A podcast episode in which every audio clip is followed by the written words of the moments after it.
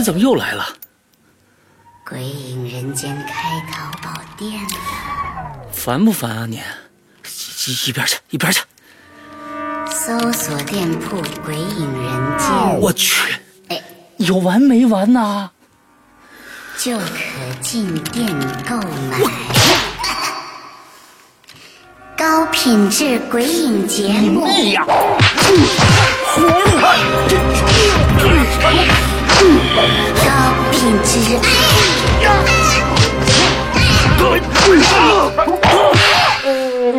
五月三日购买《鬼影人间》主播签名版 DVD，就送长篇小说《在地狱那头等我》哦！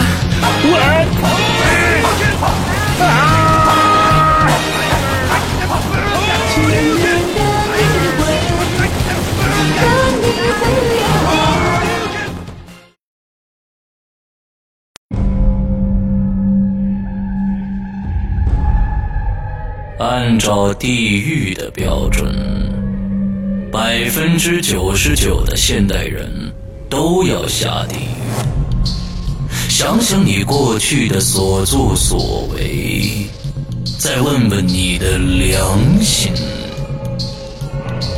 你是那百分之一吗？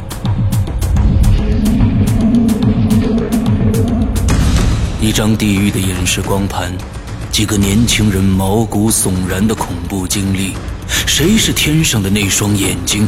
谁又是地狱的主宰？你现在收听到的是长篇小说《在地狱那头等我》，作者周德东，由刘诗阳播讲，第五集。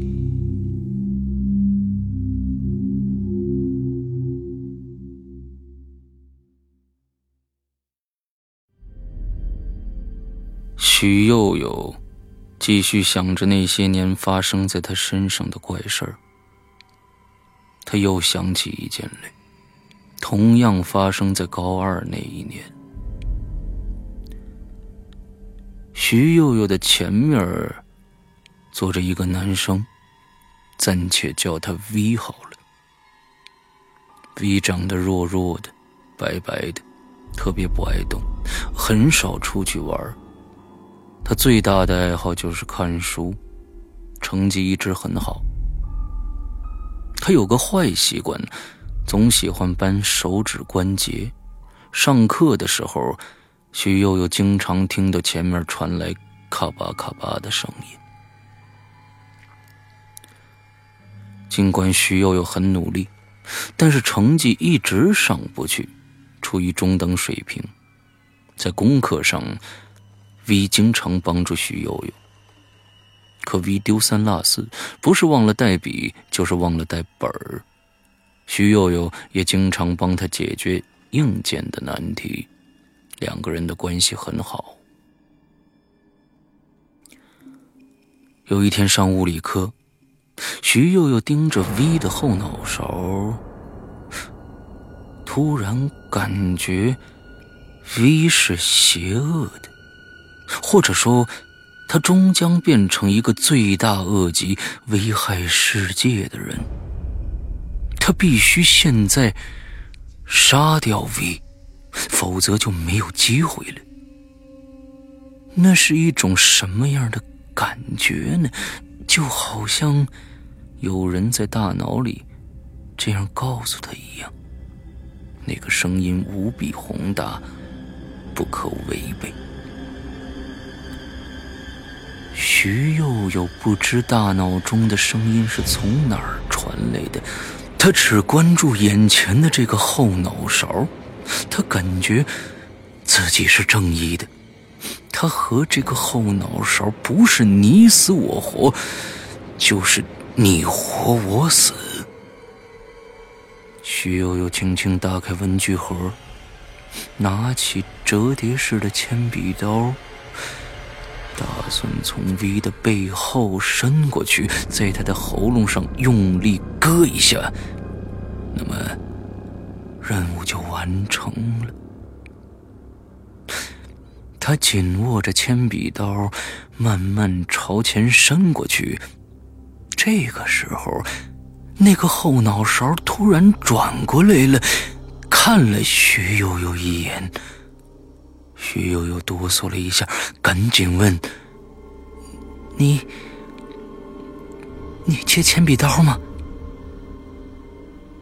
？”V 没说话，只是静静的看了他一眼，然后就慢慢把脑袋转了回去。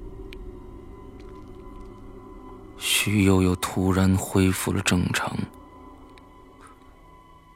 前面这个人是他同学，一个成绩优秀、老实的学生。他不明白刚才自己为什么偏执的想杀了他。她是一个规规矩矩的女孩，没有一点暴力倾向，从小到大都没杀过一只蚂蚁。就算 V 是一个十恶不赦的大坏蛋，徐悠悠也没勇气杀人呢。他悄悄地把铅笔刀塞进了课桌内，伸开手掌看了看，渗出了湿淋淋的冷汗。他怀疑自己是不是要疯了。时隔多年，每次想起物理课的那一幕，徐悠悠就后怕。他一直担心，哪天又会。突然变得不正常，从而变成一个杀人狂。还有高三那一年，徐悠悠梦见某个地方地震了，天上炸着晴天霹雳，闪着红色电光，大地像癫痫一样疯狂的抖动，很多大楼轰隆隆倒塌下来，烟尘四起。那情景令人魂飞魄散，机灵一下，他醒过来了。徐悠悠吓得心脏扑通扑通狂跳。回想梦中的情景，地震的地方叫昌余。徐悠悠有个同学，名叫李小慧。他家就住在昌余。前几天，李小慧突然辍学回家了。分别的时候，他和徐佑佑还互相留了电话号码。天亮之后，徐佑佑从电话本找到了那个号码，赶紧给李小慧打了过去，想告诉她，昌鱼要发生地震，让她小心点。接电话的。是一个年轻女人，她不耐烦地说：“你打错了，没有李小慧这个人。”然后就挂了电话。徐悠悠看了电话本电话号码没错呀。第二天晚上，徐悠悠又梦见地震的场景了，整个过程跟前一天的梦基本相同。早晨醒来。他继续拨那个电话号码，希望找到李小慧。这次是个老太太接的电话，态度很温和。她说：“孩子，我们这儿没有李小慧这个人呢。”徐悠悠说：“阿姨，请问您这是哪儿的电话呀？”老太太说：“昌余县委幼儿园。”挂了电话，徐悠悠百思不得其解，他怀疑李小慧写错号码了。第三天晚上，徐悠悠再次梦到了地震。三天晚上做同一个梦，不可能是一个巧合呀。早晨，他又拨通了那个长途号码，就算找不到李小慧，他也要提醒他们。昌宇可能要地震。这一次，是个中年妇女接的电话。许悠悠说：“请问，您认不认识一个叫李小慧的人呢？”对方说：“哎，认识。我听说了，你打过两次电话找她，我想知道，你找她干什么呀？”李小慧找。着了，许悠悠一时不知道该怎么解释，就说：“嗯，你们那里可能要地震了。”对方沉默了一下，说：“李小慧，原来是我们单位的老师。十六年前的今天啊，昌宇发生过一场七点六级的地震，他为了救孩子，在那场地震中遇难了。”徐悠悠的头皮一炸，支支吾吾的说：“我我可能找错人了，对对对不起。”挂了电话之后，徐悠悠越想越怕，感觉自己可能被鬼魂附身了。妈妈下班回到家，看到徐悠悠的脸色很差，就问她怎么了。徐悠悠一五一十对妈妈说了这件事儿，妈妈把她搂在怀里说：“巧合而已，不要多想了。”这个时候，徐悠悠已经隐隐约约感觉到了那个东西的存在了。本来，父母打算送徐悠悠去国外读书。可是他总是举止异常，一个人在国外肯定不行，他们只能把这个独生女儿留在眼皮底下了。于是后来父母也不再提送徐悠悠出国的事儿了。由于徐悠悠从小到大一直在学校领舞领操，高考的时候，父母让他报了本市的师范大学舞蹈系。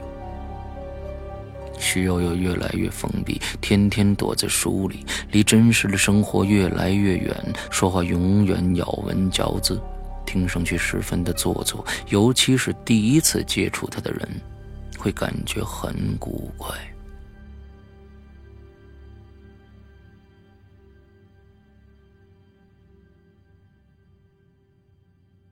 进入大学不久。又发生了一件无法解释的事儿。某天晚上，徐悠悠忽然产生了写作的欲望，刹那间，灵感如泉涌，他被冲击的受不了了，爬起来，打开电脑，噼里啪啦的写了起来。一个钟头的功夫，他就写出了一篇三千字的小说，题目定为。疯狂的眼珠子。完稿之后，他感觉全身通泰，爽极了，把小说存在电脑中，上床睡了。几天之后，高中时代的 V 来他家里看望他。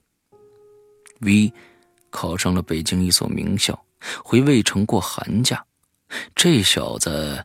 还是瘦瘦的、白白的，依然保留着那个老毛病，不停的按手关节，咔吧咔吧的响，令人心烦。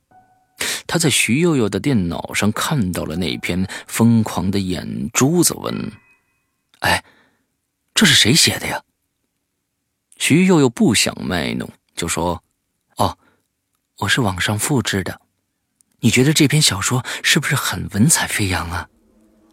V 惊叹不已：“哎，这个故事太恐怖了。”徐悠悠说：“谁说的？那明明是一篇美丽非凡的爱情故事。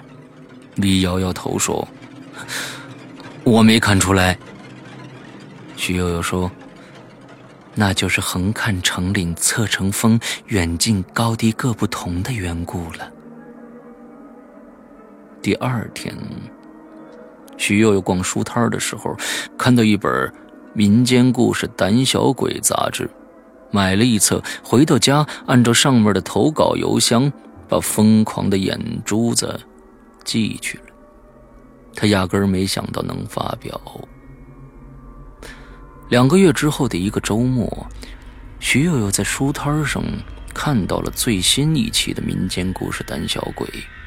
拿起来翻了翻，赫然看到一个标题：“疯狂的眼珠子。”读下去，正是他写的那个故事。徐悠悠没想到，他也能发表小说。反观内心，他细腻、敏感、多情，充满悲悯，追求完美，渴望表达，这些不都是作家的特征吗？不过，有个问题让徐悠悠想不通了：作者的署名不是他，而是一个陌生的名字——周德东。显然，编辑们搞错了。杂志上有联系电话，许悠悠用手机拨了过去。接电话的正是民间故事《胆小鬼》的主编。许悠悠说：“您好，我是《疯狂的眼珠子》的作者。”主编似乎有些迷惑：“呃，疯狂的眼珠子？”徐悠悠说：“啊，就是那个美丽非凡的爱情故事，发表在你们最新一期杂志上了。我是两个月之前投的稿。”可是你们张冠李戴，把名字搞错了。主编问：“呃，请问你叫什么名字？”徐悠悠说：“我投稿的时候用的是徐素素，第一个‘素’是告诉的‘素’，第二个‘素’是倾诉的‘素’。”电话里静默了一会儿，主编才说：“徐素素，你是不是记错了呀？那个故事是周德东的作品。”他是我们的杂志主笔，我们不会搞错的。徐悠悠不想争辩，说了句：“主编，对不起。”然后就匆匆的挂掉了电话。他把那个故事从头到尾又看了一遍，绝对是他两个月之前写的，几乎一个字都不差。怎么变成别人的作品了呢？想来想去，他忽然想到了一个人。V，他当时看过这个故事。徐悠悠希望得到 V 的证实，并不是为了讨回那笔稿费，而是想看看他和这个世界究竟谁不正常。V 已经回北京了，徐悠悠给他打了个电话。V，你记不记得你来我家的时候，在我的电脑上看过一篇美丽非凡的爱情故事，叫《疯狂的眼珠子》。V 说：“什么时候啊？”V 的声音在话筒中怪怪的，好像不是他了。徐悠悠说：“两个月之前，放寒假的时候。”V 说：“素素，你发烧了吧？我去过你们家。”徐悠悠说：“你忘了？当时你还说那个故事很恐怖呢。”V 说。我感觉，你说这些话才是最恐怖的。放下电话，徐悠悠仰头朝天上看了看，天空很蓝，飘着几朵云，亮得刺眼。穿过大气圈之上是太阳系、银河系、总星系，这是科学，毋庸置疑。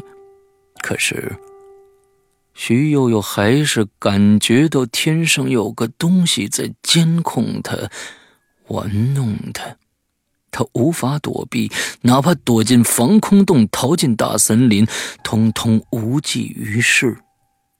时间久了，徐悠悠甚至感觉到了那个东西身上有某种人格：偶尔使坏，偶尔发脾气，偶尔沉默阴森，偶尔露出含蓄的笑容，偶尔忙起来忽略了他，只是。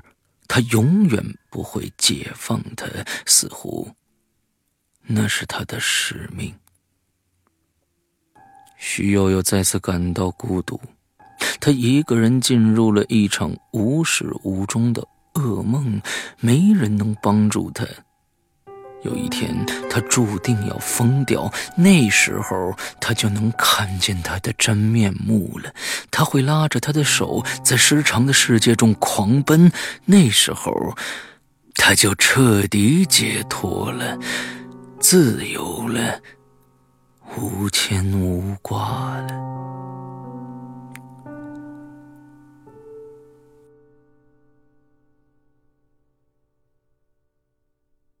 我们再说说万岁儿。狼马不知道干什么去了，一直没在网络上出现。万岁儿给他打电话，他说他正在考察一块地。万岁儿就没再理他，只管玩自己的。他每天回家呢，都要路过那座江桥，再没看见那个白衣男人。几天之后，万岁儿就把他淡忘了，甚至觉得那是一场梦。不过，抽屉中的那张光盘却是他曾经存在的物证。这天晚上，万岁儿从网吧出来，肚子饿了，想买点零食吃。旁边有一家爱民便利店，他正要走进去，里边却走出了一个人：白 T 恤、白灯笼裤、白布鞋，是他。老实说，万岁再次见到这个人，感觉有点瘆得慌。不过他没有绕行，而是迎面走了过去，大声说：“嗨！”白衣男子看见了他，停下来，他的脸上仍然涂着厚厚的粉底，让人有点恶心。万岁走到他跟前，一边打量他的脸，一边说：“你还认得我吗？”白衣男子露出了笑容：“啊，认得认得，你还帮过我呢。”说着，他低头从口袋里掏出一百块钱，递给万岁我找着工作了，来，还给你。”万岁说：“哟，没想到这笔投资回报这么大呀！”接着，他接过钱，又找给对方五十，说：“我本来是助人为乐。”你别把我变成放高利贷的啊！白衣男子没有多说什么，把钱接了过去。万岁儿突然问：“那张光盘是你送给我的吗？”白衣男子皱了皱眉：“什么光盘？”万岁儿说：“你说我会意外的得到一个东西，我就收到了那张光盘。”白衣男子说。不管你收到什么，跟我都没关系，那是命中注定属于你的。我只不过多了一句嘴而已。万岁说：“那你就再多一句嘴，告诉我，地狱真的存在吗？”白衣男子说：“上次见面我就告诉你了，地狱是存在的。”万岁说：“他在哪儿？”白衣的男子一下迷离起来。你最好不知道。万岁说：“为什么呢？”恰恰在这个时候，爱民便利店又走出了一个男子，脸上好像涂了一层黑油彩。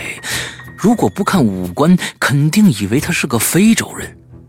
他穿着黑 T 恤、黑灯笼裤、黑布鞋，看上去这身装束与白衣男子十分的般配。他的肚子挺大的，像个孕妇，T 恤上也印着一个莫名其妙的“你”，但前面空了三个字。黑衣男子朝万岁看了一眼，匆匆的就走开了，很快就消失在便利店旁边那条黑乎乎的胡同里。万岁感到不对劲儿了，他们为什么穿一样的衣服呢？而且正好是一白一黑，为什么在白衣男子出现的地方，那个黑衣男子就会出现呢？万岁眯着眼睛问白衣男子：“哎，你认识他吗？”白衣男子说：“谁呀？”万岁说：“刚才那个穿黑衣服的。”白衣男子转过头看了看，说：“哦，我在魏城没熟人，除了你。”万岁心里清楚，这一白一黑两个男人之间肯定藏着某种不可告人的危险关系。他摇了摇头说：“你撒谎。”白衣男子没有解释。他只是笑了笑，说了句：“嘿嘿，祝你好运吧。”然后转身就走。万岁朝着他背影大声说：“哎，别说我是你熟人，我只是给你换过钱而已。”白衣男子没有回头，跟黑衣男子一样，他也消失在便利店旁边那条黑乎乎的胡同中了。万岁愣了一会儿，然后走进超市，捡了一盒德芙巧克力，一瓶果粒橙，来到老板跟前结账。哎，老板，刚才进来那两个人是谁呀？老板是一个四十多岁的女人，大家都叫她包阿姨。她总是慢吞吞的，把小店打理的井井有条。万岁最受不了他数钱的样子，动作更慢，几张脏兮兮的小票子在他手里翻来覆去，总是要数好几遍，生怕算错账。他朝外探了探脑袋，问：“哪两个人呢？”万岁说。哎，一个穿白衣服，一个穿黑衣服的。啊，他们是来推销东西的。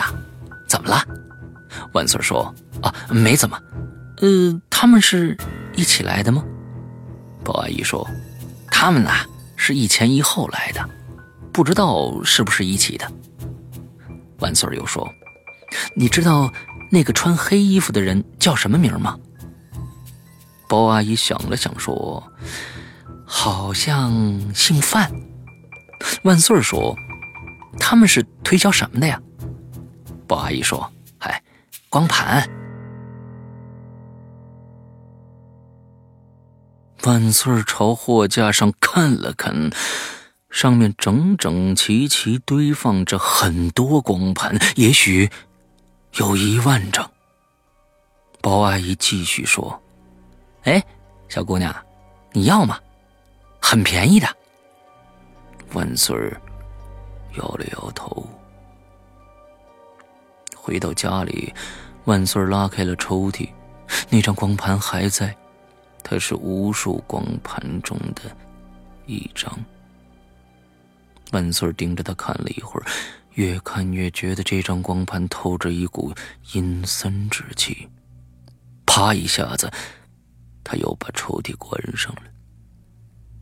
尽管心中忐忑，没心没肺的万岁躺在床上之后，很快就发出了轻微的呼噜声。他做梦了，梦见那张光盘在抽屉里缓缓转动起来，有点类似深邃的太极图，推动整个宇宙。看来，他不喜欢这个梦。他的眉头皱着，表情很不舒服。房间里黑乎乎的，时间无声流淌着。光盘在抽屉中没有动力，怎么可能转起来呢？他肯定安安静静的在黑暗中躺着。他真的没转吗？万岁睡着了，没人去打开抽屉，因此谁都别过早的下结论。